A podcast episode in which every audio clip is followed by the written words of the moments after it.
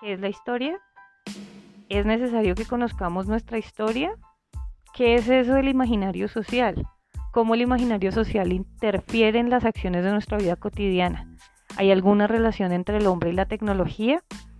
¿La tecnología ha ayudado a avanzar el hombre en la historia?